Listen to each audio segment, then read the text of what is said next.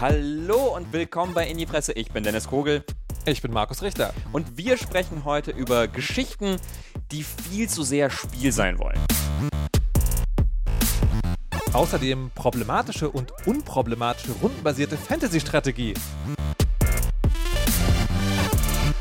Und ein ganz neues Format, die Kurzstrecke. Sehr, sehr viele Spiele in sehr kurzer Zeit.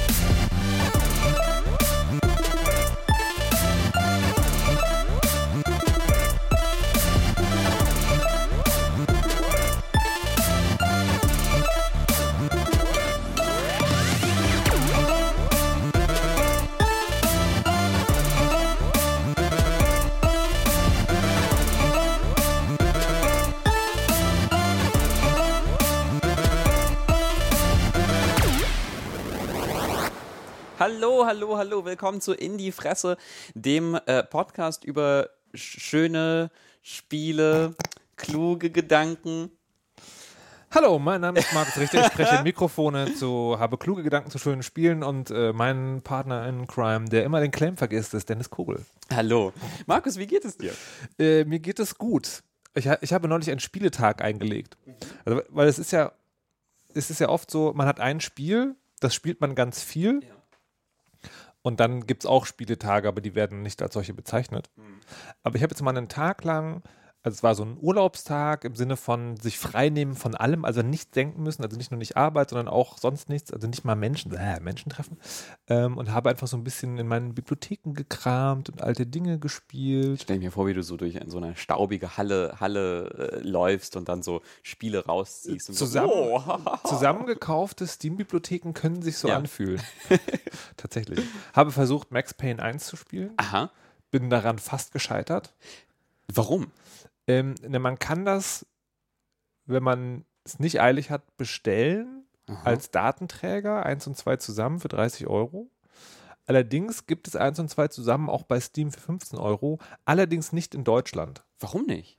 Weil so? Max oder? Payne 1 mal indiziert war Ja. und es nicht mehr ist, Aha. aber das trotzdem nicht weitergereicht wurde. Das ist, aber das ist übergreifend. Also bei Humble Bundle hat das auch, geht Aha. auch nicht.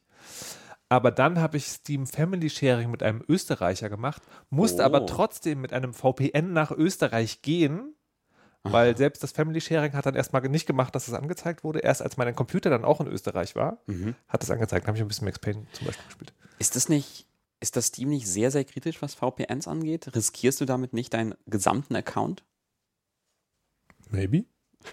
Was war es das wert? Ich, ich habe Max Payne geliebt. Also sowohl den ersten als auch den zweiten Teil fand ich ganz, ganz wundervoll Ja. als, als Teenager. Es gibt einen HD-Mod mittlerweile. Ähm, und es ist also, es ist schon echt alt. Ja. Aber es ist trotzdem auch noch, also die, gerade die Comic und die Erzählweise ist halt sehr Philipp Marlowe, aber es ist Mhm. trotzdem. Genau. Ja, das habe ich gemacht. So geht's mir. So, mir. Mir geht's Max Payne. Ja, fantastisch. Ja, nee, ich habe, ähm, Ach so, warte, stopp halt. Bevor sich jetzt irgendjemand Sorgen macht. ja. Also ich habe mich belesen zu diesem Steam und VPN. Mhm. Und wenn du anfängst, irgendwie russische Steam-Keys en gros in deinem Account, dann kann es gefährlich werden. Und ja, das steht in den AGB. Mhm. Aber so Einzeltäter, eins, also Ausnahmedinge und es ist nicht, nicht ganz klar nachweisbar, bin ich ein Ösi auf Urlaub oder Stimmt. so, dann Stimmt. Du bist ja äh, Dann ist es halt- im Her ist es unproblematischer. Ja. Ha. Okay.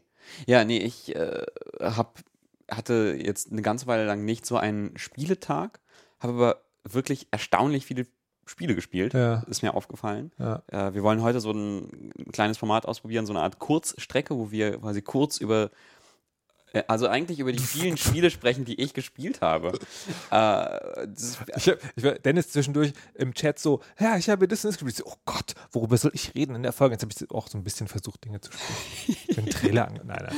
Und ich weiß mal gar nicht, wie ich das geschafft habe, weil ich hatte eigentlich sehr, sehr viel zu tun.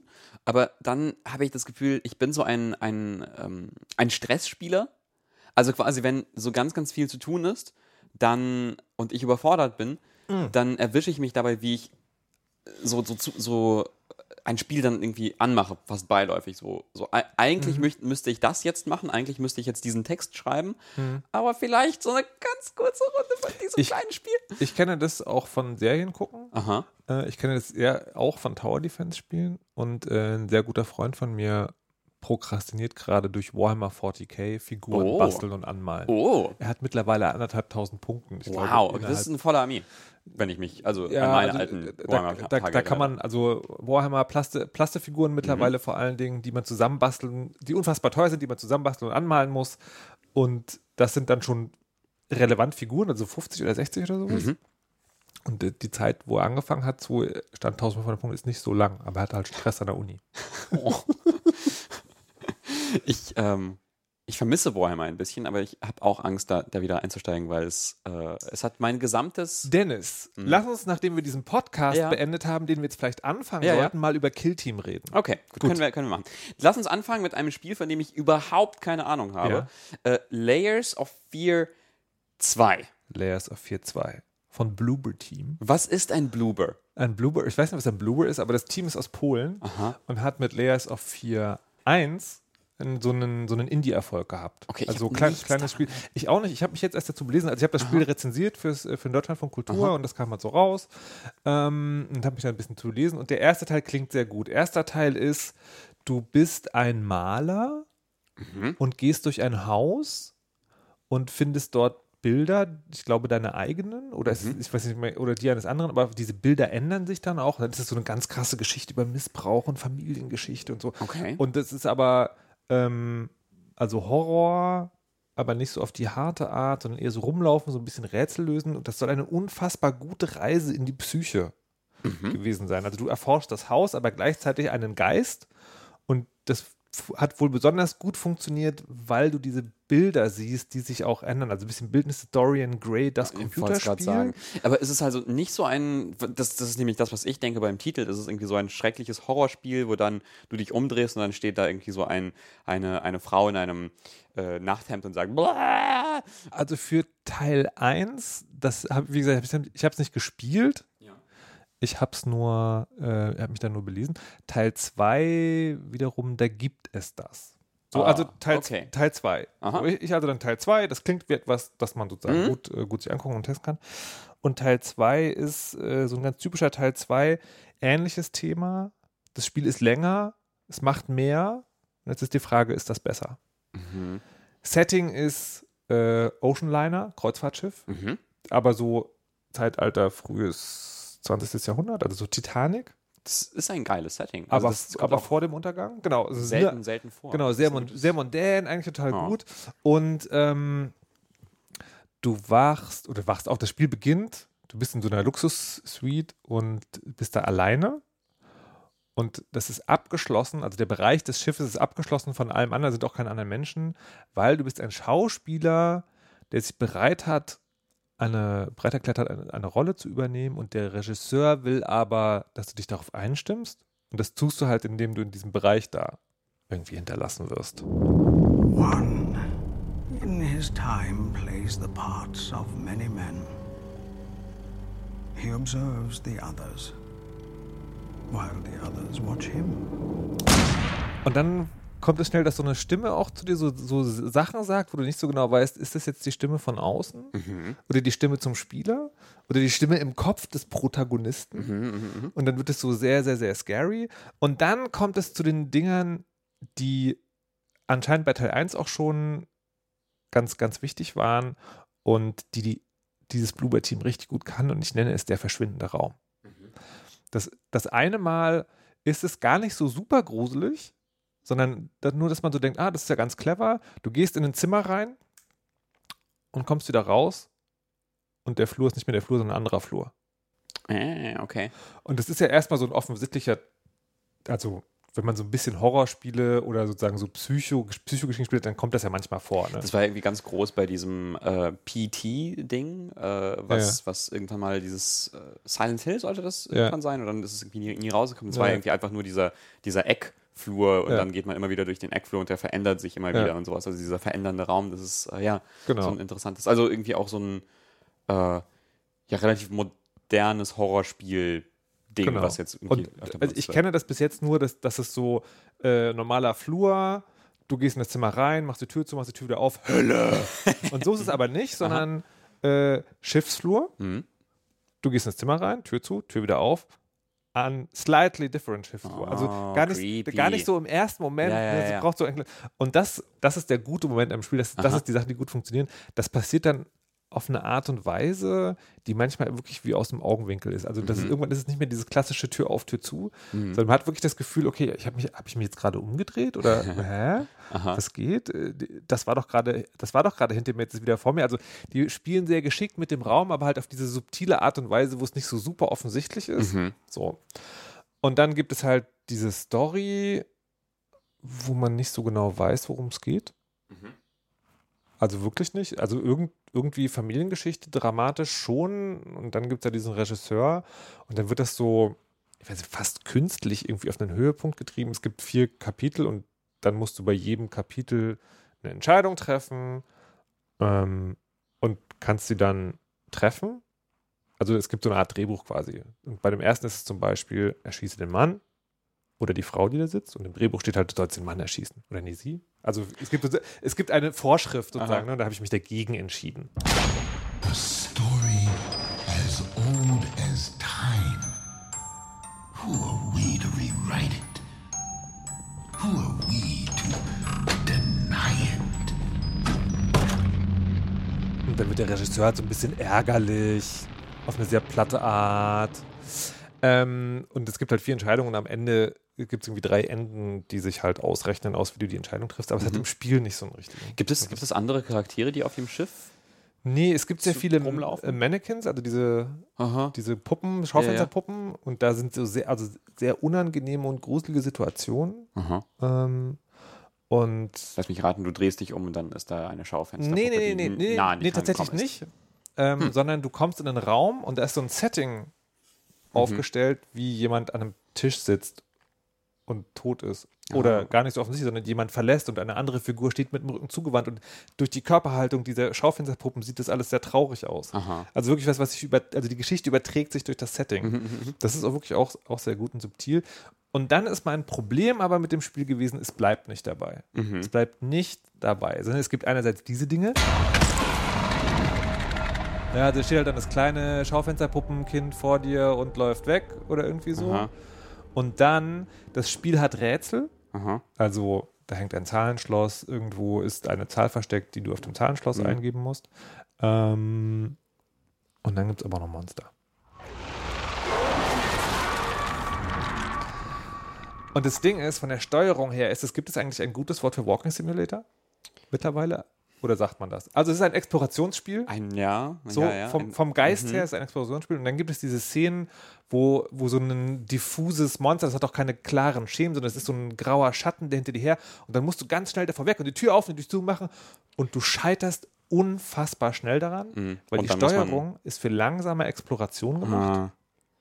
Und dann muss man die Sequenz wahrscheinlich nochmal neu spielen. Oder.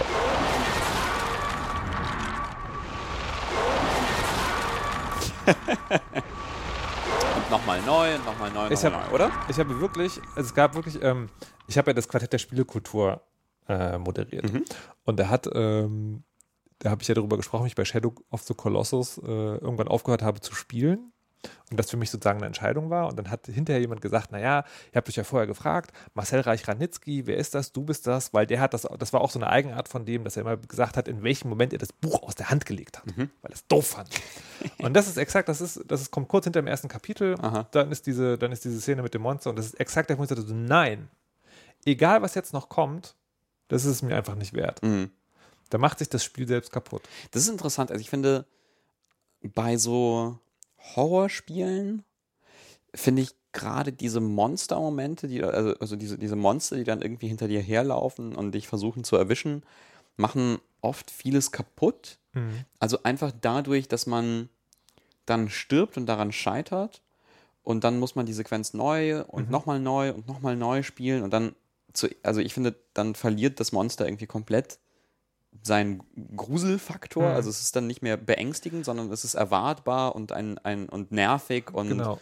Und das Spiel halt auch. Mhm. Ne? Also, weil das Spiel da macht, ich, also ich habe den Eindruck zu sagen, die haben sich nicht dazu durchringen können, zu sagen, wir machen eine Erfahrung, sondern ab und zu macht Layers of 4.2 so, hallo, ich bin ein Computerspiel, ich bin ein Computerspiel. Und ich finde es total schade, weil gerade hier würde das ja auch, also gerade weil es ein Spiel ist, das in der Psyche spielt, hättest du einfach machen können, okay, wenn der Typ dreimal in dieser Szene scheitert, dann geht es halt einfach trotzdem weiter.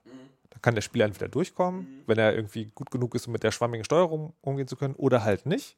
Der Geschichte tut das überhaupt gar keinen Abbruch, weil diese Momente, du verlierst irgendwas, schwimmst durch eine Schwärze und kommst wieder raus, die gibt es ja sowieso. Also warum musst du da sterben können? Äh, ja, ich, ich muss da an, äh, an ähm, Amnesia, genau. Ich muss an diese Amnesia-Spiele denken. Amnesia, äh, äh, auch so zwei Horrorspiele, so ein bisschen so Lovecraftian, Cthulhu-ig und so. Da gab es zwei, äh, zwei Spiele. Das erste wurde sehr, sehr stark gefeiert. Äh, Amnesia, äh, da läuft man durch so eine Burg und äh, verliert langsam den Verstand. Uah. Und dann gibt es irgendwie schreckliche Monster, die dich verfolgen und so. Und fand ich erstmal sehr, sehr cool. So. Ähm, aber auch da ist es so, auch da gibt es diese Momente, wo, wo, wo dich tatsächlich Monster verfolgen. Äh, und wenn man dann mehrfach an diesem Monster scheitert, verliert es wirklich komplett seinen sein, sein Grusel. Weil so, okay, du hast das Monster gesehen, es erwischt dich, es ist hier. Und ich bin da, also ich bin da auch tatsächlich einfach äh, an Stellenweise einfach ins Monster reingelaufen, war so, okay, gut, das haben wir dann hinter, hinter uns. Ich weiß jetzt, wie das Monster aussieht, wo es ist und was, was es macht. Jetzt habe ich keine Angst mehr. Jetzt kann ich durch, die, durch den düsteren Keller durch und sowas, weil, ich, weil mich macht das jetzt nicht mehr nervös. Und dann im zweiten Teil, äh, Amnesia Machine for Pigs, äh, haben die Entwickler, war dann ein anderes Team, gesagt, okay, wir haben eine Stelle, wo du sterben kannst im Spiel, das war es aber auch. Und ansonsten geben wir dir nur das Gefühl, verfolgt zu werden, aber du kannst tatsächlich nicht hier sterben, sondern Ja. es geht eher um die Stimmung und so. Fanden ganz, ganz viele Leute doof dann, weil es war dann so, ja, das ist aber gar keine Herausforderung mehr. Jesus.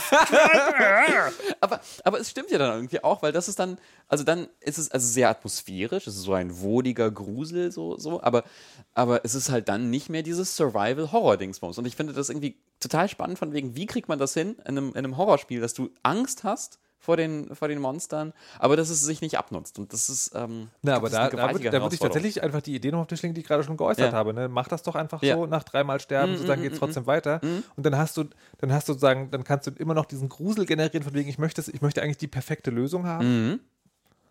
Aber du kannst auch dran scheitern, wenn du willst. Oder Ja. lass es die Spieler einstellen. Aha.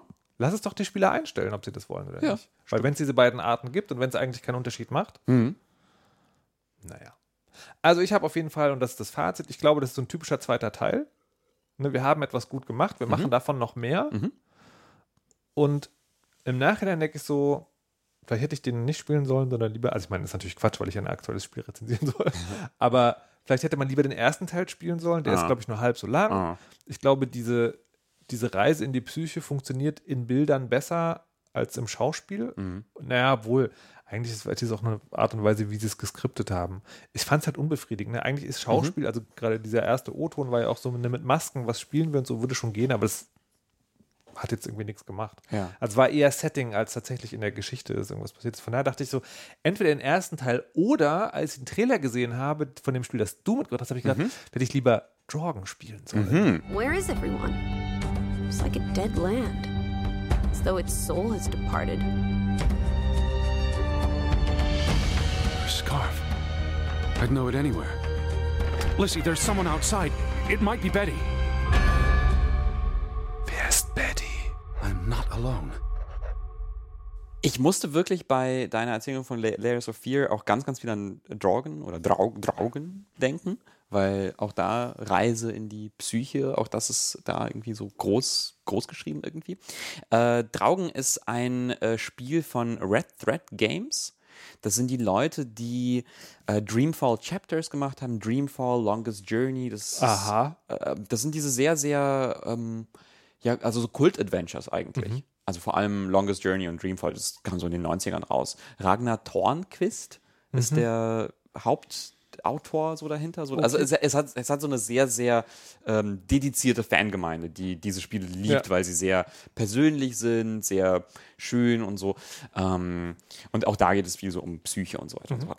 Und äh, Draugen ist jetzt äh, quasi ihr ähm, erstes naja, vielleicht nicht ganz erstes Spiel, aber, aber quasi so nach Dreamfall, nach diesem Dreamfall-Universum, das sie entwickelt haben, ist es so das, das erste Mal, dass sie so ein bisschen ausbrechen daraus und in was Neues reingehen. Und Dreamfall war was Fantastisches? Oder? Ja, war so Fantasy im Prinzip. So für verschiedene Dimensionen und so weiter und so fort. Draugen ist zunächst äh, erstmal, wirkt sehr, sehr weltlich. Es geht um, ähm, um zwei Menschen. Es geht um Edward und um Lizzie. Edward, ein, ja, so ein Mittelalter-Autor.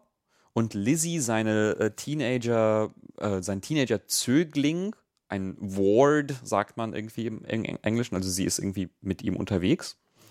Äh, und es spielt in den 1920ern, so, also auch ein bisschen wie Layers of Fear. Und die beiden sind unterwegs, sie kommen beide aus den USA und sind unterwegs in ein norwegisches Dorf, das Grovik heißt, ein kleines Fischerdorf. Und dort sucht Edward äh, seine äh, verschollene Schwester, Betty.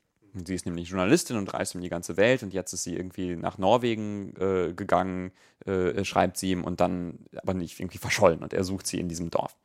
Und äh, ja, man kommt eben in dieses Dorf an und es ist leer, ausgestorben. Niemand da. Und dann versucht man eben herauszufinden, was passiert ist. Und äh, ja, es ist äh, äh, eigentlich auch wie Layers of Fear 1 wahrscheinlich, so ein Walking-Simulator adjacent Spiel. Also es ist äh, sehr so, es erinnert mich sehr so an Firewatch, an, äh, an Dear Esther und so. Also es wird äh, schon eine Geschichte erzählt. Aber es sieht schon auch sehr schön aus. es ist wunderschön. Ja. Also vom Trailer her, das ja, ja, ja, ja, ja. Lush Forests of the Norwegian Landscape. Ja, ja, ja, ja, total. Also das, das finde ich auch super interessant. Also es- dieses, dieses Dorf ist wunderschön und sie machen so viel mit Licht, auch so das, so dieses nordische, nordische Licht, nordische Landschaften und so. Ich bin ja äh, sehr verbunden mit dieser Region und äh, ja, fand das, also war, war hat mich auch sehr ähm, äh, nostalgisch gestimmt. So, also es ist wirklich wunderschön. Dieses Dorf und das Wasser und der Himmel und die Felsen und dann stehen da so Ziegen rum. Ist auch ganz nett. Ähm, ja, und äh, man läuft eben durch dieses Dorf und kann dann äh, immer wieder mit Lizzie, dieser äh, jungen äh, 1920er Teenager, äh, Teenagerin sprechen und sie macht halt irgendwie die ganze Zeit so einen 1920er Slang-Quatsch. Äh, Bees, Knees, äh, Teddy Bear und so weiter und so fort. Also so super äh, lustige Kommentare. Naja, und dann, ähm, also ich, es hat- es dauert ungefähr so drei Stunden, das durchzuspielen. Das kann man an einem Abend vielleicht irgendwie auch, auch schaffen. Habe ich auch so gemacht. Und äh, ich will gar nicht irgendwie so viel, ich will gar nicht so viel spoilern, was da passiert, weil wie gesagt, das ist nicht lang und äh, es geht ja wirklich um die Geschichte, die man dann erlebt. Aber ich fand gerade die Geschichte dann so leicht unbefriedigend. Düdüm. Also, weil, also sie, das bedient sich so, finde ich, so, so Klischees teilweise, die ich, äh, also von denen ich gedacht hätte, dass sie schon vorbei sind. Also, dass man jetzt nicht so als, als Autor diese, also dann nach diesen Klischees greift, ähm, aber tut es das? Es ist ein bisschen doof, weil ich kann ja irgendwie, möchte nicht, nicht Ja, verraten, ja. was da für Ja, Twists okay, aber, sind aber so. soll man es jetzt spielen oder soll man jetzt Play gucken? Ich glaube, es reicht, ein Let's Play zu gucken davon. Aber, aber es, ist schon, es ist schon schön, eben durch diese, durch diese Landschaft zu laufen. Also das, Ja. das ist wirklich, also das ist wirklich erstaunlich und ich finde es auch interessant, es ist ein Spiel, das von der EU gefördert wurde. Äh, und das ist ja auch etwas, also offensichtlich, also die Entwickler kommen aus Norwegen auch. Und das ist deswegen wahrscheinlich auch etwas, was ihnen sehr, sehr nah am Herzen liegt, irgendwie so ihre Landschaft, die um sie herum existiert, einzufangen in einem Spiel. Und das ist irgendwie auch schön, dass dann ja EU-Fördergelder dafür benutzt werden, Ja. das zu machen, quasi so persönliche Geschichten aus EU-Regionen zu erzählen und so. Das finde ich wirklich schön. Ähm, und ich habe dann auch wirklich viele Screenshots gemacht, auch einfach, weil es schön war. Es gibt viele, viele Stellen und so. Also das ist irgendwie für so eine Fototour ist es, glaube ich, echt geil. Aber ich habe echt Schwierigkeiten zu sagen, so, wow, das hat mich echt berührt, so als Geschichte und mir was gegeben. Interessant finde ich eine Sache daran, äh, und zwar, äh, es ist genau wie zum Beispiel Dear Esther sehr uneindeutig. Also es, äh, es erzählt schon seine Geschichte, und aber am Ende davon wirst du nicht da sitzen und sagen, ja, okay, das ist das alles, was passiert ist. Das, habe ich jetzt rausgefunden, sondern das hat genug Leerstellen, um damit du selber überlegen kannst, was ist da eigentlich passiert und da, darüber vielleicht, vielleicht auch reden kannst. Das finde ich sehr, fand ich einen sehr interessanten Move. Das finde ich irgendwie auch cool bei diesen äh, ja, despektierlich Walking-Simulatoren, so, ne, dass man Exploration Games. Exploration Games, ja, äh, dass man da äh, eben quasi die Herausforderung dann eben nicht ins, ins Spielerische verlegt, sondern in, also tatsächlich die Story zur Herausforderung macht. Um, Ja, äh, ja, um, um ja, darüber ja. nachzudenken Ja, und sich sel das selber zusammenzureimen. Und Also das, genau, das, war, das fand ich aber war ja die große Stärke von Gun Home.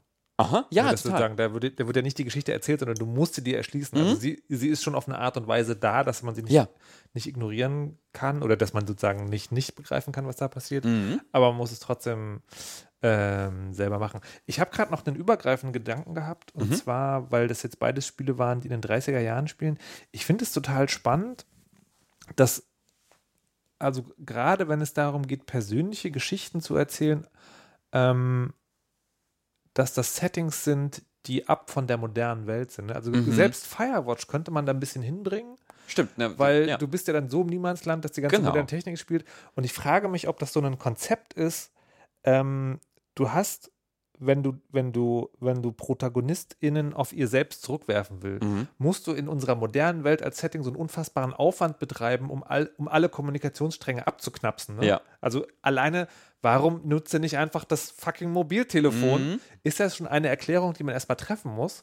Und ob so deshalb sozusagen diese, ne, die goldenen 30er, 20er auch Mhm. deswegen eine Rolle spielen, weil du da schon die, du hast etwas, das, das ist zwar altertümlich her, aber trotzdem verständlich. Also ein mondänes Kreuzfahrtschiff unterscheidet sich nicht von einem Luxusding, was du heute Mhm. sozusagen haben kannst. Und trotzdem musst du nicht erklären, warum da keine Leute sind, die äh, ste stets zu Hilfe gerufen werden können oder kein, keine, Das keine. Verbindung zur modernen Welt da ist. Ja, ich finde das sowieso, also so, so, also einerseits eben, ne, also quasi immer diese, äh, dieses ältere Setting als Rückkehr zu sich selbst und dann wird das immer benutzt für so psychologische Geschichten.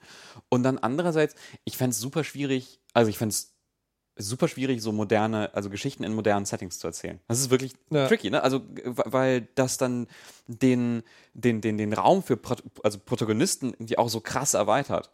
Ne? Also du hast ja dann, Naja, oder, oder auch klein macht, ne? Mhm. Also, weil, wenn du in einer, Me Mensch, in, einer, in einer Menschenmenge bist, dann bist du ja immer sozusagen eingeschlossen in diesem sozialen Gefängnis und kannst gar nicht so sehr an dir selbst verzweifeln. Mhm. ja, was, ja, der wichtige Punkt ist eigentlich. Also, Mhm. geht natürlich auch, aber.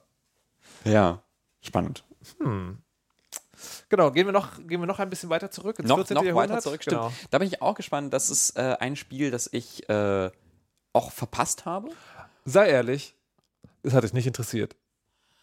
Ich habe schon, ich hab schon ein paar Mal agitiert und so, Dennis, wie sieht's denn aus? Und so, ja, mm, ja, mm. Ja. ja, also und dann war ich, dann war ich überrascht vom, äh, vom, vom kritischen Diskurs auf Twitter, der dann doch sehr, sehr begeistert war. Dann gab es auch so einen Mini-Backlash, hatte ich das Gefühl, aber es war so ein, also ich hatte das Gefühl, habe ich hier irgendwie so ein Meisterwerk ver verpasst? Es geht um Plague Tale Innocence. Wo ist er? Zum letzten Mal. Wo ist euer Sohn? In guten Händen.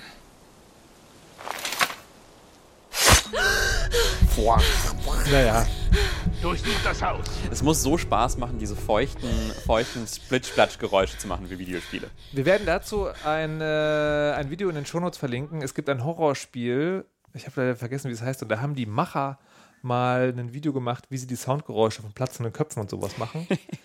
Melonen spielen dabei eine wichtige Rolle. Das hätte ich mir fast gedacht, ja. Melonen- Snapping Necks sind Wirsing, die man also aufeinander. und so, genau. Da gibt es ganz viel, das können wir machen. Aber das ist A Plague Tale Innocence. Wie jede gute Geschichte beginnt sie damit, dass der Vater stirbt. Nein. Natürlich. Also 14. Jahrhundert. Äh, Frankreich. Ähm, Hauptprotagonistin, könnte man fast sagen. Also man spielt die Tochter Amicia, ähm, aber der kleine Bruder Hugo ist immer mit dabei. Sind so, ich weiß nicht genau, was das war, ob das so ein kleiner Adliger war oder so einfach ein, ein, Forstverwalter, aber das war auch schon sozusagen ein krasser Job. Also, naja, das, Ja, ja. das Haus ist relativ groß und da gab es Bedienstete und so weiter. Und die werden dann von der Inquisition, wird nach dem Sohn gesucht, dann wird der Vater umgebracht und dann so, hä, worum geht's hier? Ähm, um Ratten. Wait, what? Also es, es gibt die schwarze Pest, die irgendwie durchs Land, aber die heißt nicht Pest in dem Spiel. Und anscheinend wird sie, äh, wird sie von Ratten übertragen und man muss dann von dieser Inquisition flüchten. Und das ist alles so ein bisschen verwirrend. Okay. Und also ich habe das äh, das so mitbekommen vor dem Release. Das ist dieses Spiel, wo sehr viel darauf gesetzt wird zu sagen, es gibt da diese unfassbar riesigen Rattenschwärme überall und sie bewegen sich auf dem Boden. Ist das nicht cool? Bis zu 5000 Ratten in einem Schwarm dargestellt. Zuerst wurden Leute gebissen, immer nachts. Und als wir endlich die Ursache fanden, war es bereits zu spät. Weißt du, die Ratten halt. Und die sind halt wirklich, also. Es, es ist ich- wirklich so schwer, die Ursache zu finden, wenn dich nachts Ratten beißen. Das klingt echt. Also Ratten sind auch nicht so klein.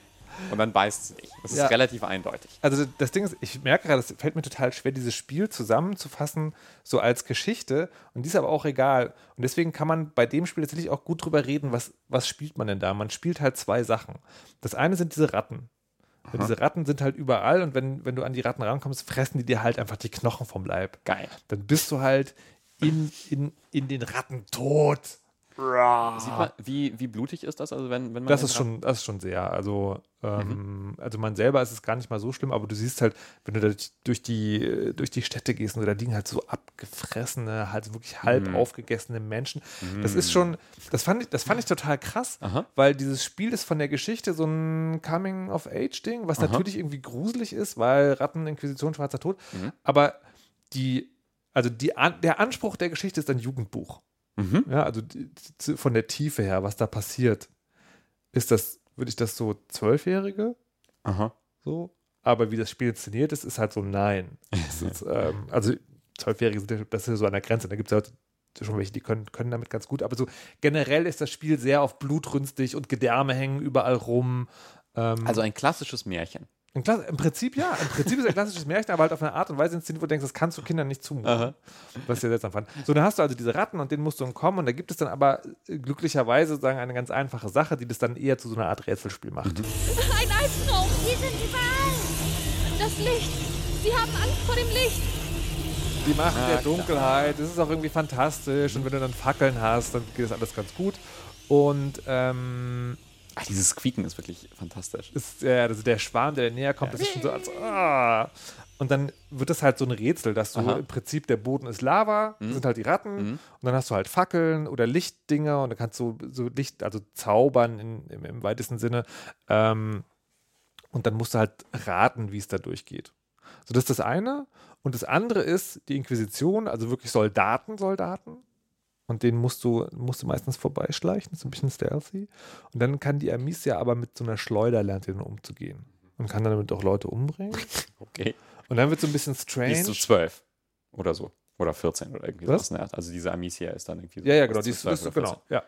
Ähm, und das ist so, und das, das, das ist so irre, weil das, das ist dann wieder dieses computerspielerische Teil, ne? Also David gegen Goliath, ne? Das zwölfjährige Mädchen, der riesige Inquisitionssoldat, die Schleuder, so einmal, okay, dramatischer Moment. Dreimal, might happen, aber es gibt halt gerade gegen Ende des Spiels Szenen, wo du, also vielleicht gibt es auch Lösungen, wo du anders rauskommst, aber wo du auf jeden Fall kämpfen musst. Und zwar gegen, weiß nicht, acht schwer, also im Plattenpanzer gerüstete Inquisitionssoldaten. Du hast dann noch so ein bisschen Alchemietricks oder sowas. Und da verliert das Spiel, das ist wie mit den Monstern, wo du sagst, und da verliert das Spiel einfach diese, die, ist, die, tatsächlich ist es noch anders, als du gesagt hast vorhin, die Bedrohlichkeit nimmt ab. Also, weil der Kitzel, hier ist ja, werde ich erwischt oder nicht. Und der verschwindet total, weil du musst ja sowieso kämpfen. Und dann wird es weniger gruselig. Da wird es halt Ja. nur noch anstrengend. Aber also trägt denn wenigstens die, die Geschichte? Also ist, ist es dann. die, also ich war mit der, ich war mit der bis, bis zum Schluss, also ja, aber nein. Ähm, also die eigentliche Geschichte ist halt wirklich ein fantastisches Märchen und die gewinnt am Ende nochmal total cool, wenn, darf ich spoilern?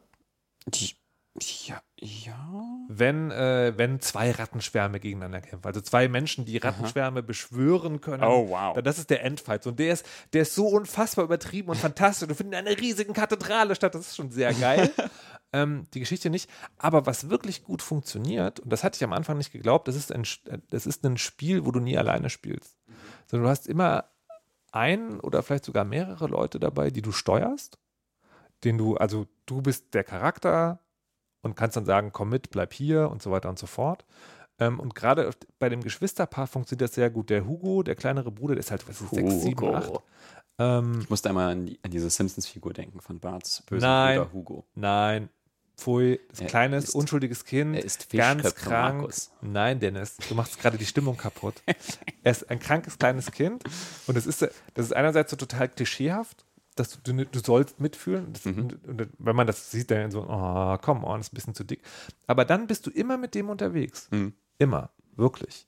Immer. Und das ist dann so, äh, gerade zum Anfang, wo diese Kämpfe noch eher was sind, was eigentlich nicht passieren soll, ist das dann schon krass, wenn das hier passiert. Hugo, es tut mir leid. Ich weiß, du hast Angst. Aber wenn du dahin durchkriegst, kannst du die Tür für uns öffnen. Wir passen da nicht durch. Es, ist, es gibt so Szenen, wo die Spielmechanik dir vorschreibt, gibt es keine Löcher in der Wand, da kann er durchkrauchen. Und da muss er aber alleine weg. Und das, das hat dann in meinem Herz wirklich was gemacht. weißt du, ich muss den kleinen Bruder jetzt in die Gefahr schicken. Und du kannst ihm halt auch sagen, bleib hier sitzen, ich muss kurz vorgehen. Wenn du aber zu lange wegbleibst, fängt er an zu weinen. Und das ist unfassbar gut. Also einfach, einfach durch dieses dabei, also dass, dass dir dass der immer da ist, weißt du, der ist immer an deiner Seite. Und dann gibt es diese einzelnen Szenen. Das, das, das passiert so ganz unterschwellig und beiläufig.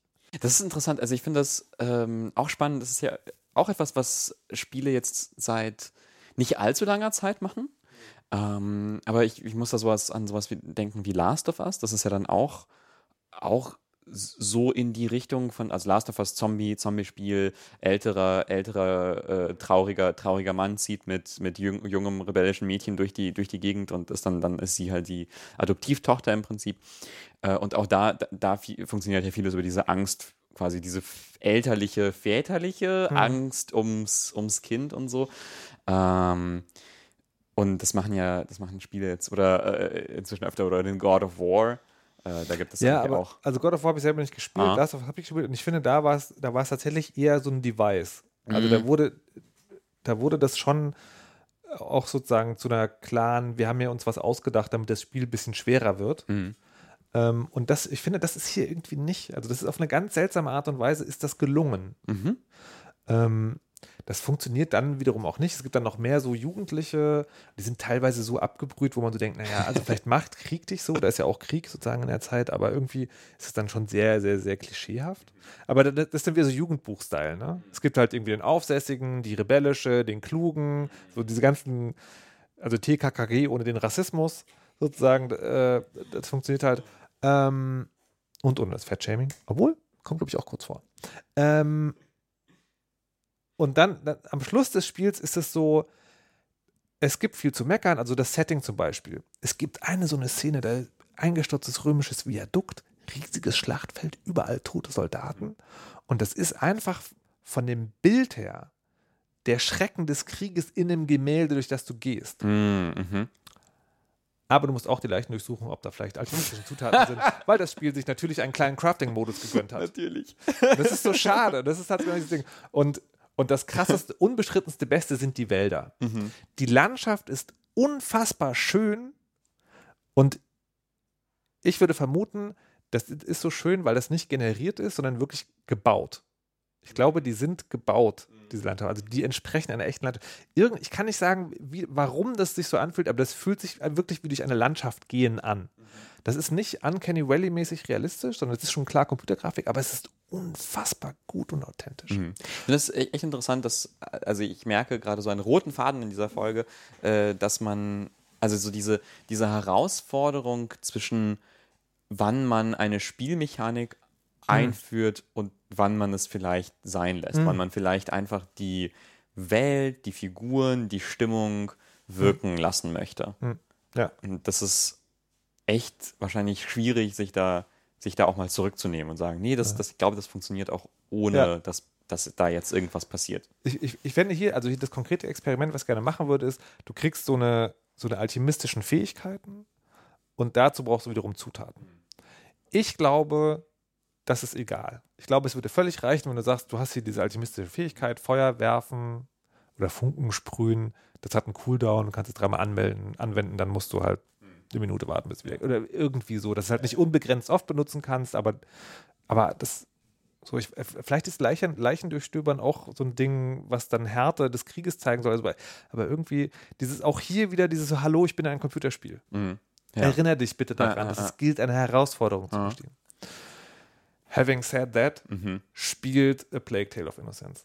Okay. Es ist, also, das ist, das ist ganz komisch. Ich würde nicht sagen, Spiel des Jahres im Sinne von, das ist das beste Spiel, was ich 2019 gesehen habe, aber wenn wir am Jahresende drüber reden, über welche Spiele wollen wir gesprochen haben, ist das auf jeden Fall eins davon. Okay. Ich glaube, ich, ähm, nee, ich glaube, ich, ich äh, schaue mir das, das an. Das ist, ähm, ich, ich hatte es irgendwie so dann so ignoriert, weil ich dachte, ach, es ist halt irgendwie so ein Third-Person-Action, bla, und ja, Mhm. Ja. gut, die 5000 Ratten meinetwegen. Aber Ja. irg- irgendwie, irgendwie war ich dann vielleicht so ein bisschen, ähm, ja, gelangweilt von, diesen, von, von, von dieser Art Spiel, weil es ist ja irgendwie auch so ein, so ein Genre, dieses erzählerische Ja. Third-Person, dann gibt es irgendwie Kämpfe, man drückt den B-Knopf auf dem Xbox-Controller, um auszuweichen. Press X to pay respect. Genau, also ne, und, und dann, und dann stelle ich mir quasi schon vor, so, okay, so läuft das Spiel ab, okay, Ja. alles klar. Aber, aber das klingt äh, Ja, das, das Ding ist spannender, ich, als ich dachte. Ich glaube, das aber kann auch sein, dass durch meine Begeisterung jetzt Ja, sozusagen ja. so geprimed ist, ah, das ist doch gar nicht so geil. Man weiß nicht. Ja. Aber ich würde sagen, man, man kann da, man kann da auf jeden Fall Mhm.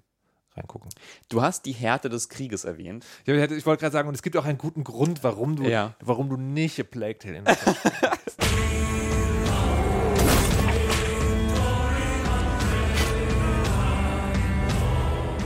Hatten wir nicht neulich erst über Problematic Faves gesprochen? Das ist mein neues Problematic Faith. Ja. Es heißt Battle Brothers. Aha. Und da ist jetzt vor kurzem äh, eine neue Erweiterung rausgekommen. Warriors of the North. Aber wissen unsere HörerInnen schon, was Battle Brothers ist? Nee, noch nicht. Äh, es ist ein Spiel, das es schon seit einer Weile gibt. Es kommt aus Deutschland. Und es ist ein. Ich habe sofort Nazi. Oh, wow, ne, also so schlimm, so schlimm Aus ist Deutschland ist das Battle Brothers. es jetzt. So What- schlimm what ist es. Wow, Okay. so schlimm ist es wirklich nicht. So- Wow. Sorry, sorry. sorry. Wow, wow, Sorry. okay. Woll- Wollte kein Godwin machen. Okay. Nee, äh, Battle Brothers ist ein, ähm, ein rundenbasierter, also ein Rundentaktikspiel zum einen und aber zum anderen ein, ja, eine Söldnerkompanie Wirtschafts, ein Söldnerkompanie Wirtschaftssimulator. XCOM also. Ja, aber eben in so einer Dark Fantasy Game of Thrones Welt. Also so ein bisschen so Warhammer Game of Thrones. Es gibt Orks, es gibt XCOM Goblins. Fantasy. Ja, im Großen und Ganzen. Ja, Ja. also du bist, äh, äh, du bist aber halt, also bei XCOM bist du ja quasi, du hast so einen Regierungsauftrag, Mhm. du bist äh, ein Regierungsvertragsler, äh, Ver- Vertragsler, so, äh, ein Subkontraktor oder so. Ähm, und äh, hier bist du eben der, der Chef äh, deiner eigenen Söldnerkompanie und ziehst durch, die, durch diese Lande, äh, die zufällig zusammengewürfelt werden, also so random, randomly generated, äh, sieht man von, auf so einer großen Übersichtskarte, so von oben, so Vogelperspektive mäßig, und zieht dann so durch die, durch die Welt und besucht Dörfer und Städte und Burgen und nimmt dort dann Aufträge an. Und das wird dann so in Textfenstern erzählt, von wegen, da du kommst zu so einem besoffenen Lord, der eine, der eine leichte Frau von seinem Schoß schubst und einen sch großen Schluck aus seinem Krug Met nimmt und sagt, ah, Söldner. Aber es ist ja kein Rollenspiel. Doch, auch. Also äh, im Sinne von, alle deine Figuren haben, haben Werte, die du aufwertest, auflevelst, Perks, die du ihnen, also so, so Sonderfähigkeiten, die du ihnen freischalten kannst, Waffen, die alle unterschiedliche Dinge machen, Rüstungen und so weiter. Aber keine persönlichen Geschichten. Nicht wirklich. Also äh, du kannst dir, wenn du dir Söldner anheuerst, dann steht immer so ein kleiner Blurb, so aber ein kleiner Text darüber. Das ist wie bei XCOM tatsächlich. Ja, ja, ja. Okay. Ja, ja also von wegen, er ist ein, ein ähm, hier Friedhofsgrabschaufler Ja. und der hat seinen eigenen Ja, ja. Vater mit einer Schaufel erschlagen. Jetzt ist er auf der Flucht. Bla. Okay. Ja, also Ja, ja, sind, sind okay. also so, so alle so Ja, ja. düstere Gestalten. Ja, und dann, und dann gibt, gibt man die eben Aufträge. Sowas von wegen, hier, äh, äh, zwei Tage südlich von unserer schönen Stadt haben böse Orks ihr Lager aufgeschlagen.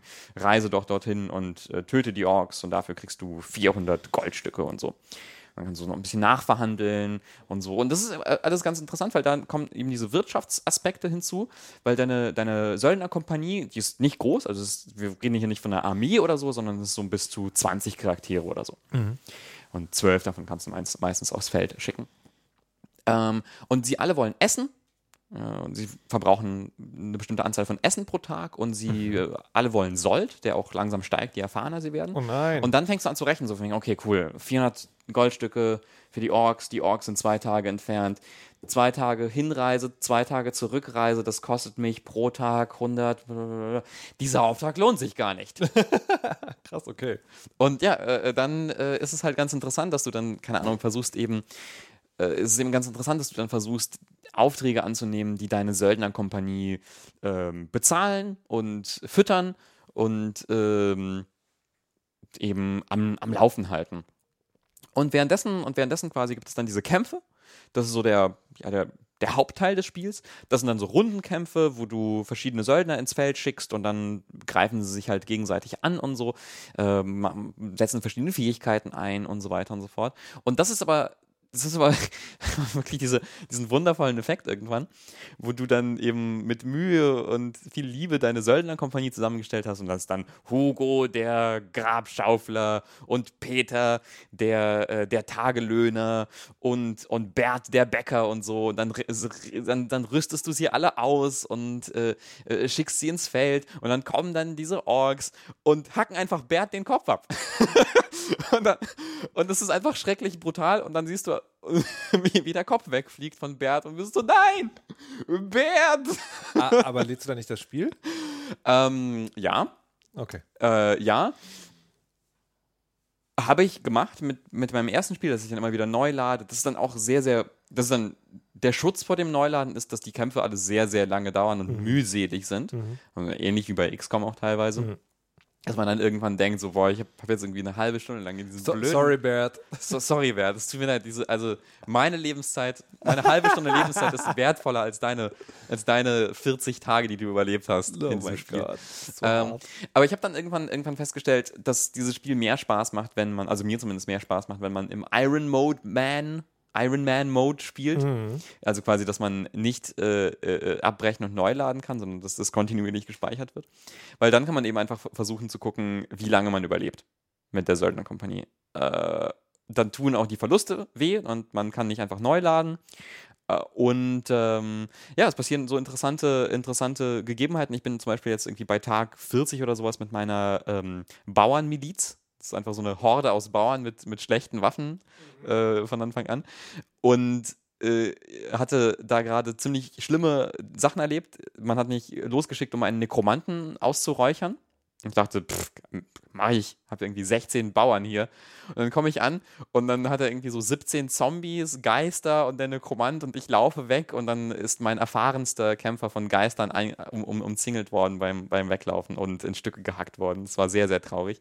Ich bin dann irgendwann in den Norden geflohen, äh, der dann, um dann ein Dorf zu verteidigen vor so Gulen, die das angegriffen haben. Und die haben dann auch noch weitere Leute von mir zerfetzt und ich habe irgendwie jetzt gerade wenig Geld und alle sind verletzt und mürrisch und ähm, das ist schon irgendwie ganz, ganz cool. Und äh, diese, diese quasi, wenn man scheitert, kann man eben einfach neu anfangen und man kann sich immer so Hintergründe auswählen für die Söldnerkompanie. Und das macht mhm. sehr, sehr viel Spaß. Also ich habe okay. schon die Bauernmiliz erwähnt, aber es gibt dann zum Beispiel sowas wie die Barbaren aus dem Norden, die dann in, in, den Süden ziehen, um sich zu, als Söldner zu verdingen, oder die Monsterjäger, so Witcher-mäßig, ähm, oder der einsame, der einsame gefallene Ritter, der sehr, sehr stark ist am Anfang, aber äh, äh quasi alle in Stücke hacken kann alleine aber sich dann eben eine, ja, eine Rittergruppe aufbauen möchte. Das ist irgendwie ganz, ganz cool. Männer. Ja. Also, ja. du hast von Hugo und Bert gesprochen. Ja. Was ist mit Johanna und Maria? Die, ähm, die gibt es nicht. Das ist, das ist, also, das ist wirklich, ich finde das super seltsam. Mir ist das nicht sofort aufgefallen. Mhm. Ich habe das so ein bisschen gespielt und gespielt und war so, irgendwie heure ich die ganze Zeit nur Männer an. Ich frage mich, gibt es, ist das einfach der, hier der, der Zufallsgenerator, dass ich keine Frauen treffe? Mhm. Oder? Und dann habe ich nachgelesen und rausgefunden, also dieses Battle Brothers ist sehr wörtlich zu nehmen. Es gibt nur Männer im Spiel als Charaktere. Mhm. Ausschließlich Männer. Es gibt vielleicht ein paar so Monster, so eine Hexe oder so, yeah. die kein Mann ist, die man in Stücke hacken kann. Äh, ja, es gibt nur, äh, nur Männer die Frauen kommen selten vor in so Zufallsevents und dann meistens als Opfer oder ähm, Sexarbeiterin. Of course. Na, du hast leicht Mädchen auf dem Schoß des Adligen vergessen. Ja, Ja. Ja. Warte mal, ähm, ich habe mir die, kurz die Grafik angeguckt. Die Ja. Grafik ist ja im Prinzip so Pixel-Grafik und es sieht aus wie diese, es gibt, wie heißen diese Figuren, die diese riesigen Köpfe haben? Bobbleheads. Die Bobbleheads, genau, so Ja. sieht das ja aus. Ja. Ich tippe jetzt einfach mal wild. Aha. Der Entwickler hat gesagt, das ginge nicht, weil das wäre zu aufwendig, das grafisch zu repräsentieren. Nee. Nein. Nee. Äh, es ist ein, äh, es ist ein leicht anderer Grund, also weil grafisch wäre es wirklich sehr, sehr leicht zu repräsentieren. Also man müsste ein paar Charaktermodelle basteln. Ähm, die Erklärung, die äh, die Entwickler in einem offiziellen FAQ geben auf der Seite, ist, wir haben das Spiel so geschrieben, dass es quasi, also quasi mit der männlichen Form geschrieben und es wäre viel zu schwer oder es ist sehr, sehr aufwendig, da jetzt die weibliche Form, also weibliche Figuren einzufügen. Im Text. Im Text. Na, weil, also der Text funktioniert ja so, es sind ja diese Zufallsevents und dann werden da Charaktere reingeslottet. Ne, so von wegen bla bla bla bla, ihr seid Aha. schon seit mehreren Tagen unterwegs, die Truppe ist hungrig und Hugo sagt, Mensch, wir könnten doch dieses, dieses Bauernhaus da drüben aus, ausrauben. Er zeigt auf ein Haus da drüben. Also, ne, und dann sieht, sieht man, okay, ne, es ist Hugo, er, bla, es ist schwierig und offensichtlich, also die Entwickler sagen, ja, das ist jetzt wirklich aufwendig, da das quasi für, für beide Geschlechtsformen. Also ich sage dazu einfach mal nix. Hm. Wie heißt das neue DLC, was rausgekommen ist? Warriors of the North. Jetzt ist ja gerade neulich rausgekommen, dass Wikinger oft auch Frauen waren. Also nicht oft, aber sozusagen. Wikinger waren oft auch Frauen. Naja, Ja. also die äh, Nord- 50% Kämp- aller Kämpfer- Wikinger waren Frauen. Kämpfer aus, nee, also Ja, ja. Kämpfer, Kämpferinnen Okay. Ja. sozusagen gab Ja, es. ja. Da, und eine Kritik ist also da, Ja. DLC rausgebracht, dann gibt es jetzt. Nein? Nee, es gibt bärtige Barbarenmänner. Äh, Also, Du hast Ich zwar gesagt, wir sollen keine Trinkgeräusche machen, aber ich muss trotzdem mal machen. ja. Ich habe versucht, mir das dann nochmal. Ich habe wirklich versucht, mir das dann Ja. nochmal schön zu reden, Ja. weil äh, die Inspiration für diese, dieses Spiel ist zum Beispiel auch die, Büch die Fantasy-Reihe äh, Black Company, die Schwarze Kompanie. Das ist so, ein, so eine Buchreihe über eine Söldnerkompanie in einem Fantasy-Reich. Mhm. Und äh, äh, ich dachte, na, vielleicht sind da auch nur Männer. Habe ich einen Artikel gelesen darüber, stand, was der Autor, ein Typ, der im Militär, im Militär war, so, was der so toll macht, ist lebendige Frauenfiguren schreiben, die ganz, ganz wichtig sind. Nicht mal so. God damn it! Das, also das, Nice. die Aber okay, aber, aber sag, noch, sag noch mal kurz sozusagen, was ist denn das Tolle an dem Spiel, wa- warum es sich nicht loslässt? Also, weil wenn es ein Problematic Faith ist, ist es ja, Ja. trotzdem auch ein Faith. Ja, weil dieses Management-Ding von der, von der Söldnerkompanie, von der eigenen, dann doch so einnehmend ist Mhm. und weil man dann äh, ja eben versucht, diese Kompanie aufzubauen und man dann doch irgendwie so die Bindung aufbaut zu diesen Kampfbrüdern, äh, die da, die da immer, immer verletzter und kaputter werden und dann sich irgendwie so seine, seine Favoriten äh, äh, aussucht und sich zu denen natürlich irgendwie im Kopf so eine Geschichte ausmalt. So, ah, guck mal, der hier war ein, ein, ein einfacher Fischer und jetzt hat er irgendwie Kettenhemd und zwei Händer und hat schon zehn Orks in Stücke gehackt und was für ein Held ist das einfach. Und dann passiert ihm irgendwas Schreckliches und sein Knie wird kaputt gemacht. Aber das eine, was, was, was mich so ein bisschen versöhnt, von wegen keine Frauencharaktere und so, es ist ein winziges Team, das das macht. Das sind drei Männer. Das sind drei äh, Männer äh, aus Hamburg. Overhype Studio heißt das, äh, heißt das Spiel. M, Zwei Brüder. Ja, also, ne, dann sieht man die Battle Brothers Inspiration. Jan und Paul Tags und äh, Christoph Schmidt, die das Spiel machen. Und das hat mich dann so auch so ein bisschen versöhnt, weil es sind halt nur drei Menschen so und das ist, also es ist auch tatsächlich schwierig, diese, wenn man das nicht schon von Anfang an mitgedacht hat, dass man, dass man da irgendwie diesen, es ist schwierig. Es klingt nach kognitiver Dissonanzredaktion, aber wir lassen einfach mal so stehen. Und was Gut. ich mich ja eigentlich frage, ist, Ja. wenn du, ähm, wenn du also dieses Spiel, also du hast ja, was haben wir heute schon gelernt? Du magst das, wenn ein rundenbasiertes Strategiespiel ähm, äh, im Managementsysteme noch hat. Also zwischen den Kämpfen finden da Dinge statt. Mhm. Und du magst den hohen Norden. Ja. Warum spielst du da nicht einfach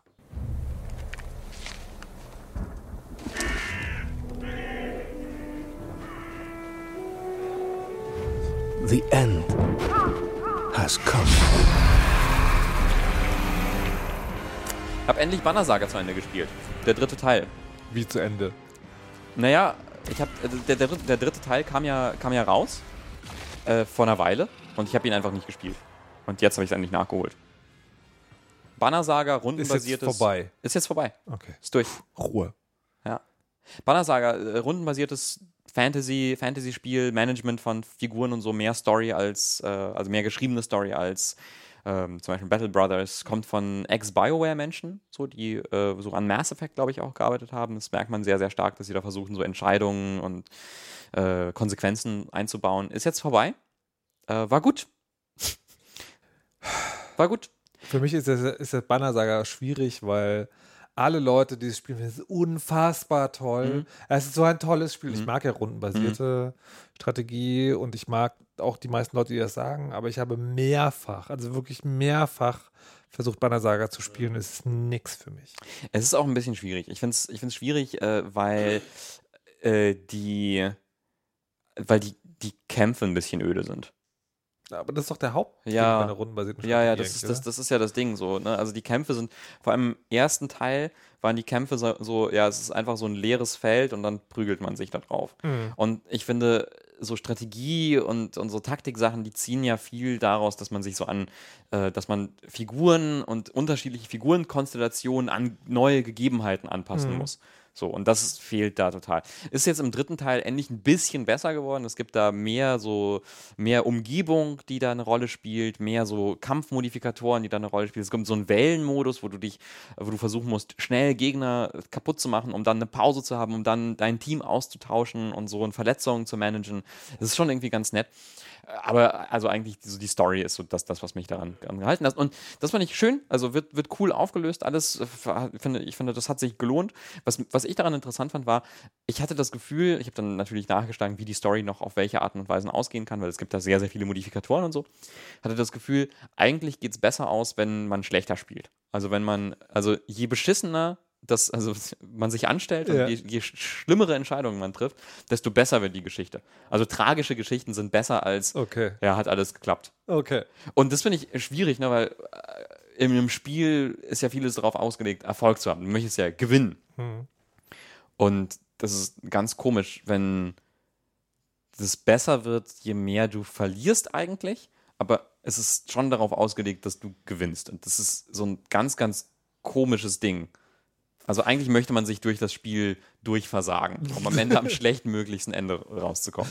Ich habe jetzt äh, gelesen, dass die, das Banner Saga 3 eher so eine Art Fanservice ist, also quasi Abschluss für die Leute, die die ersten beiden Teile gespielt haben und gut fanden, aber sich als eigenständiges Spiel jetzt nicht so doll lohnt. Würdest du das Nee, ja, ja, ja, auf jeden Okay. Fall. Also ich würde es jetzt nicht, nicht spielen, wenn ich die beiden anderen Sp- Spiele nicht gespielt hätte. Okay. Puh. Ja. Na gut. Da muss ich mir jetzt auch nicht mehr anhören, dass ich doch endlich mal Banner Saga ausprobieren soll. sehr, sehr schön. Das ist vorbei. Du hast noch ein anderes Runden, Runden äh, Strategiespiel. Yes! Ähm, es gibt verschiedene Dinge, die ich mag und die zusammenkommen. A, Might and Magic, nicht Heroes of Might and Magic, sondern Might and Magic, die Rollenspielreihe. Mhm. War in den 90ern unfassbar gut und habe ich total gerne gespielt. Mhm. Äh, ich mag Fantasy und ich mag rundenbasierte Strategie in kleinen Teams. Mhm. Und all das zusammen ist Druidstone. Ähm, so, was muss man wissen? Man muss wissen, ähm, es gab einen inoffiziellen Nachfolger quasi von Might and Magic oder sozusagen, oder diese Art Dungeon Crawler, rund, die rundenbasiert sind, nämlich Grimrock. Mhm. Genau. Ähm, da gab es zwei Teile. Control Alt Ninja ist das Team und von denen ist jetzt auch Druidstone. Mhm. Kommen aus Finnland, soweit ich weiß. Ich meine ja, genau. Kommen wir Finnland und antworten nicht auf Mails. Mhm. Ähm, und Ja, Finnen sind nicht so kommunikativ. verstehe. Ja. Und dann ist äh, Druidstone ist so äh, Top-Down, also so XCOM-mäßig tatsächlich, aber in einer, in einer unfassbar malerischen Grafik. Also Also ich habe diese Grafik gesehen, das sind so Wälder und Bäche Ja, und so. ist- Ist das so, hat das so Felder oder ist das so frei begehbar? nee, du hast dann Felder. Da liegen, also Aha. wirklich wie XCOM, wo du, da hast du ja Städte Ja. Oder, oder Szenerie Mhm. und dann hast du aber sozusagen genau Fu Fußschritte. Also es ist wirklich ein Schachbrett. Mhm, also okay. ein quadratisches Muster, genau.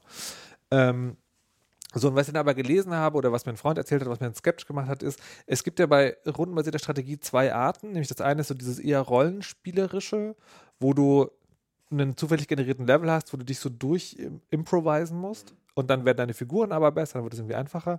Und dann gibt es diese handgecrafteten Level, wo es eine Lösung gibt. Mhm.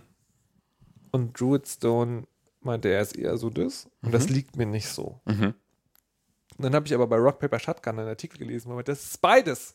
Ah. Und ich so, ah, mm, ah, ah. Und dann habe ich halt Probe gespielt.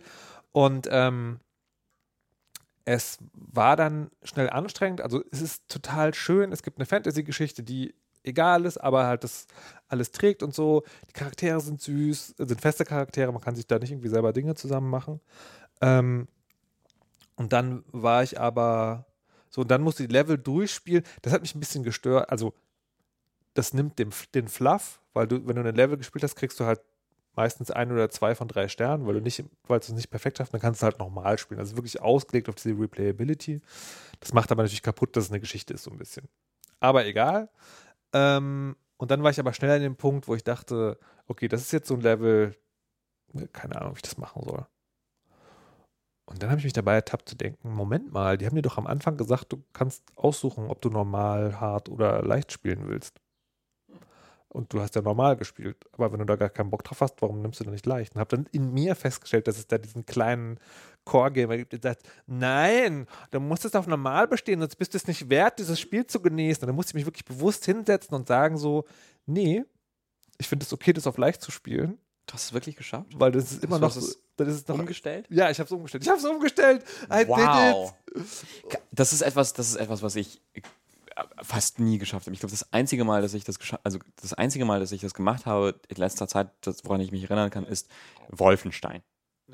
Das hat teilweise so frustrierende, dämliche Feuergefechte, die, wo man nicht weiterkommt oder ich nicht weiterkomme, dass ich gesagt habe, ey, egal, ich stelle es auf leicht, ist mir jetzt auch egal.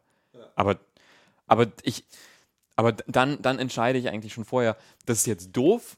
Ja, so. ich will es aber noch sehen. Ich will es aber noch sehen. Genau. Das Spiel ist aber schuld. Und ja, genau. nee, und, und aber hast du das, hast, das ist einfach, einfach so, wie war das dann? Es war sehr gut. Ich kann es empfehlen. Aha. Also ich habe das tatsächlich auch bei einem anderen rundenbasierten Spiel schon mal gemacht, bei Into the Breach. Mhm. Da ist es noch ein bisschen anders, weil das sind zufallsgenerierte Level und das ist wirklich darauf angelegt, dass du das immer wieder spielst.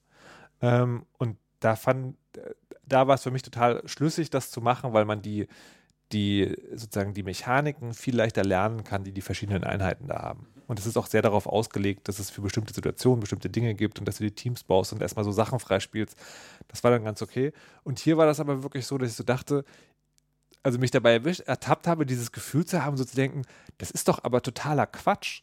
Also das ist doch wirklich sozusagen Toxic Gamerility, äh, das sie auch halten. Und das ist ja, das ist auch wirklich so, es, es gibt oder gab ja Spiele, die sagen so, leichter Modus für Milchbubis, du kriegst keine Mhm. Achievements, fuck you. Und das ist aber so, wenn du, da steht halt irgendwie, äh, wenn du noch nie so eine, diese Art von Spiele gespielt hast oder sozusagen gerne die Story genießen willst, dann nimm das. Ja, also so sollte man vielleicht einfach auch ab und zu machen. Genau, das ist, es- es wird, und was man im Spiel auch zugute halten muss, es wird dann nicht im Sinne von, es gibt ja, es gibt ja dann leicht, wo du denkst so, Das ist ganz trivial. ich, ich halte mir jetzt die Augen zu Ja, ja, und dann klicke blind irgendwo hin. Mhm. Du musst schon trotzdem noch so ein bisschen nachdenken. Also nicht doof Dinge machen. Ähm, aber für mich war das dann eine passende Mischung. Und mag das Spiel. Also mag das Spiel wirklich sehr. Es ist, die Runden sind auch relativ kurz. Also es ist auch was, das kann man ganz bequem mal zwischendurch spielen. Ich weiß nicht, wie lang es ist. Ähm, und was es aber, was es nicht hat, aber ein Gefühl, dass es weckt, so, äh, weil es so schön aussieht und weil die Charaktere zwar Klischee-Fantasy, aber doch lebendig genug sind, weckt es die Lust, es wäre so geil, wenn das ein richtiges Rollenspiel wäre. So, ist es nicht. Und es ist, wie gesagt, es ist dann auch okay, aber ich habe dann gedacht, vielleicht will ich mal wieder Neverwinter Nights spielen. also es ist ein sehr, sehr schönes Spiel, wenn man, ähm, wenn man rundenbasierte Strategie mag, either way, also sowohl mechanisch als auch, äh, als auch äh, durch Improvisen kann man das, kann, kann und sollte man das gerne ausprobieren. Es ist auf jeden Fall auch eines von den Spielen, wo ich so denke, das kleines Team, die machen seit Jahren super Sachen, bitte lass es, lass es sozusagen nicht ein, nicht ein Kracher sein, aber zumindest einen Erfolg, dass sie wirtschaftlich sich dazu motiviert sehen, weitere Spiele zu machen. Okay, will ich mir jetzt anschauen. Das ist, äh, solltest du. Apropos wirtschaftlicher Erfolg. Falls man Hörerin von Indiefresse ist, aber wirtschaftlich gerade nicht so erfolgreich, im Sinne von sich nicht Spiele leisten kann, wo jemand gesagt hat, probiert das doch mal aus, das ist ganz geil, hätten wir drei Keys zum Verlosen. Stimmt. Stimmt. Ich habe das ganz vergessen. Ja, Ja, genau. Okay. Ähm, sollen die Leute einfach Mails schreiben? Ja. Oder Kommentare? Das ist ein, ein sehr guter ähm, auch Durchhörtest. Durchhört, genau. Ja. Wenn wir schreiben es nicht in den Artikel, meinst du? Ja. Man, nur nur Ja, wer ja. es gehört hat. Ja. Genau. Oder zumindest in den Shownotes, in den Chaptermarks auf die passende Stelle geklickt hat und den Teil gehört hat. Ja. Sehr, sehr gut. Ähm, was ich mich gerade frage, wenn wir jetzt sagen, von wem wir die Keys verlosen, ist es dann schon Werbung? Nee, ich, ich finde, das ist Transparenz. Transparenz. Ich finde es tatsächlich auch ganz lustig, weil ich habe ja gerade gesagt, ähm, Control Alt Ninja Ja. hat antwortet nicht auf Mails. Aha. Ich habe die halt angeschrieben, und gesagt, hier interessantes Spiel, ich würde gerne drüber sprechen in einem Podcast, können wir vielleicht einen Key haben? Crickets. Und dann war irgendwie die Nordic gerade, das ist die E3, und dann dachte ich so, vielleicht können die äh. und es gibt die äh, Spieleplattform Good Old Games, ähm, GOG, die ähm, die ich dann angeschrieben habe, da gibt es das Spiel auch. Und dann ist so eine Vertriebsplattform, hat ja vielleicht dann auch so unendlich Key-Generatoren. Ähm, und habe halt gefragt, wie sieht es denn aus? Könnt ihr mir da vielleicht aushelfen? Oder einen Kontakt vermitteln, wo sie antworten? Und dann haben sie gesagt, nee. Ähm, dann habe ich gefragt, naja, wenn ihr schon die Key-Druckmaschine anwirft, vielleicht so ein bisschen noch eine kleine Verlosung an den Start bringen? Und dann sie, ja, sehr gerne. Genau. Da haben wir die Keys her. Ähm, schreibt eine Mail an verlosung.indiefresse.org oder einen Kommentar, wenn ihr es öffentlich machen wollt, unter den Podcast-Artikel und dann Glücksfee, Ja. würfeln, Rechtsweg ausgeschlossen, all Ja. die üblichen Sachen. Wir verschicken dann die Keys einfach an euch. Gut. Dann lass uns doch jetzt zur Kurzstrecke kommen.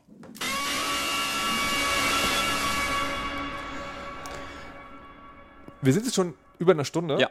Ähm, und das Konzept ist, wir reden jetzt ganz kurz über Spiele. Ich bin gespannt, wie gut das funktioniert. Mhm. Okay. Okay. Ist es dann ohne Rückfragen?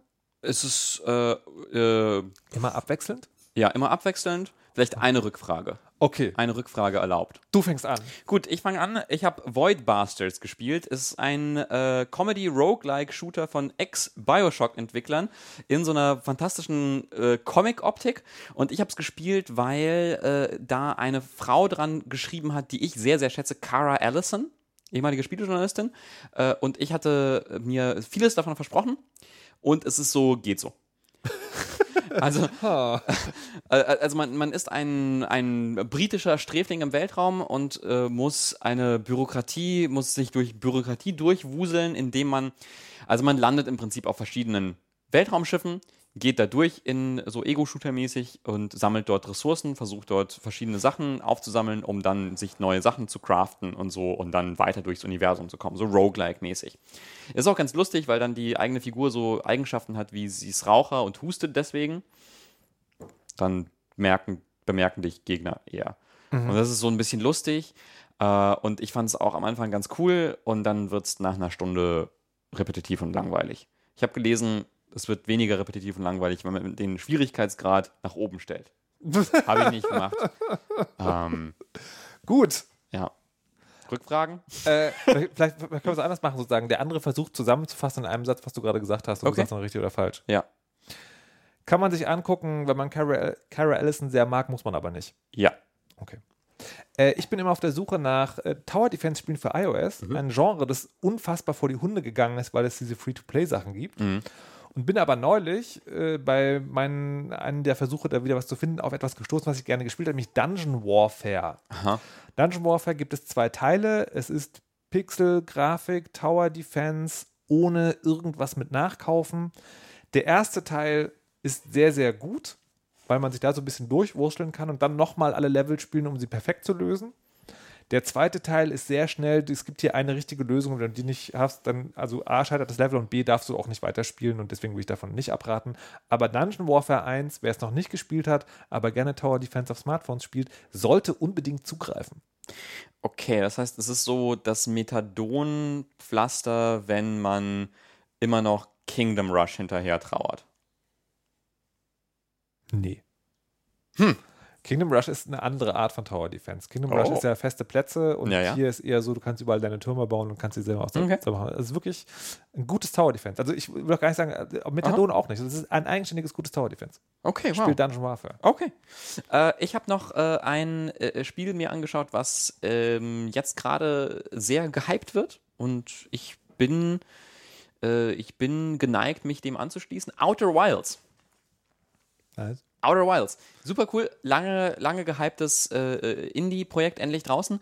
Es geht darum, du bist ein lustiger kleiner Astronaut in, einer, in einem kleinen Universum, das so No Man's Sky-mäßig modelliert und simuliert wird, aber hand, handgeklöppelt, ein handgemachtes kleines Universum.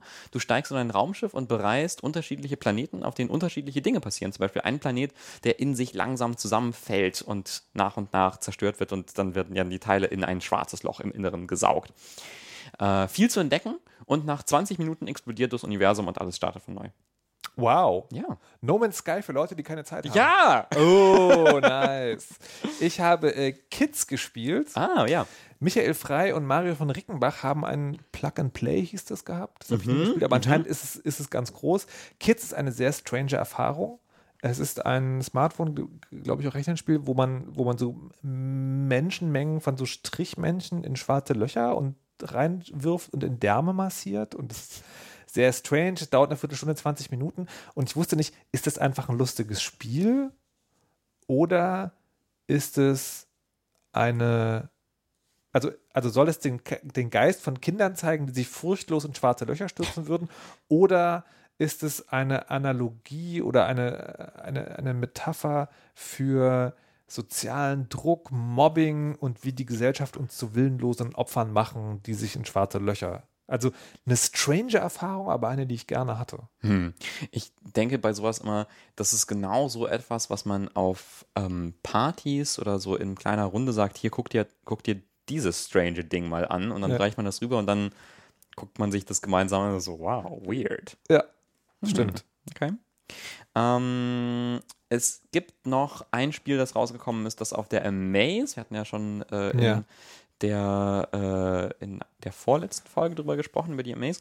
Äh, Vectronom. Ja. Vectronom war wohl ganz groß auf der diesjährigen Amaze. Äh, ein isometrische Ansicht Rhythmus Action Puzzlespiel. Du bist ein kleiner äh, kleines äh, kleines Quadrat und musst es durch ja so so Welten voller Fallen bewegen im Rhythmus zu cooler Techno Elektronik Musik. Und ähm, ja, ist nett. Es ist sehr schnell viel zu hart und ich glaube, es macht eigentlich nur wirklich Sinn, wenn man es mit so einer Dancing-Matte spielt. Also so einer, wo man drauf tritt und dann. Ja. Ja, Aber ich- weil ich hab's, ich hab's gespielt und war so, schöne Musik, okay, es ist knifflig, es ist schwierig und ich kann nichts weiteres dazu sagen. Das trifft es sehr gut. Ja. Ähm, Apropos Spiele, die Mhm. äh, wir in anderen Folgen besprochen haben, du hast in Folge 1 was von Katana Zero erzählt. Ja. Ich habe das jetzt äh, aufgrund deiner Worte nochmal an meinem Spieletag ausprobiert und muss sagen, es ist, wie du gesagt hast, ich habe es lange gespielt, aber es ist kein gutes Spiel. Mhm. Also ich mag die, das Design, ich mag die Charaktere, ich mag auch diese strange Kronos-Geschichte und was dazwischendurch passiert, wenn man nicht die Spielmechanik bedient. Aber die Spielmechanik ist nervig. Ich verzweifle daran. Ja. Es ist doof. Und zwar, der Grund ist, und so hatte ich dich gar nicht verstanden, der Grund ist, man hat nicht das Gefühl, die Kontrolle zu haben. Ich habe für mein Gefühl, mache ich da Dinge, und zwar in mehreren Durchläufen exakt gleich passieren aber unterschiedliche Sachen. Hm. Das kann entweder sein, das ist so, weil das Spiel doof ist, oder weil sozusagen ich zeitlich so taub bin, ich weiß nicht, wie ich es anders sagen soll, dass ich, dass ich dann die Feinheiten, dass es, dass es so filigran ist, dass ich nicht in der Lage bin, das wahrzunehmen, dass ich den Knopf jetzt eine Millisekunde später Ja. gedrückt habe. Interessant. Ein Spiel, das dich mit deinem eigenen Zeitgefühl konfrontiert. Lustig, weil es in dem Spiel auch darum geht, Ja. aber äh, auf unangenehme Art und Weise. Und ich fand es ein bisschen komisch, dass es an irgendeiner Stelle zu Ende ist. Aha. Weil eigentlich sage ich immer, ich finde so eine Stellen gut, aber es ist nicht so gut aufgelöst, weil du kannst dich für, für, also zwischen zwei Sachen entscheiden und wenn du die eine nimmst, ist das Spiel halt zu Ende und wenn du das andere nimmst, geht es noch sehr, sehr lange weiter, ohne dass diese zu Ende Entscheidung irgendeine Art von Repercussion hat. Ich finde es komisch. Ja, das ist komisch. Da ist übrigens war, Aber vielleicht sollte, man, sollte man erwähnen, jetzt gerade ein Update rausgekommen mit so einem super Schwierigkeitsmodus, so einem Iron Man irgendwas und so, so einem Boss Rush, also viele, viele Sachen. Noch ein letztes Spiel, wo ich, also dass ich äh, jetzt seit, seit längerer Zeit drüber sprechen möchte, äh, vielleicht auch nochmal ausführlicher, aber jetzt schon mal erwähnen möchte. Friends of Ringo Ishikawa. Es ist ein, eines der strangesten Spiele, die ich gespielt habe und ich kann es noch nicht so richtig überblicken. Es ist ein 80er Jahre japanischer Yakuza-Teenager-Simulator. Du bist ein, ein so ein Bully in, der, in, in den 80er Jahren in einer japanischen Kleinstadt. Du bist ein Versager in der Schule. Letztes Jahr, der Sommer, also letztes Jahr, der, letztes Schuljahr, ist es der, langsam bricht der Sommer an und du bist mit deinen Freunden unterwegs in der Stadt und prügelst dich mit anderen Gangs und versuchst aber deine Noten aufzubessern, um vielleicht eine Zukunft zu haben oder vielleicht auch nicht. What? Es ist super strange. Es ist so ein, äh, vor allem ist es halt so Double Dragon-mäßiges Sidescroller Beat'em Ja. Up eigentlich, aber eben mit so einem Rollenspielüberbau, gemacht von einem einz einzelnen Mann in Russland. Der Vater hat die Pixel Art gemacht.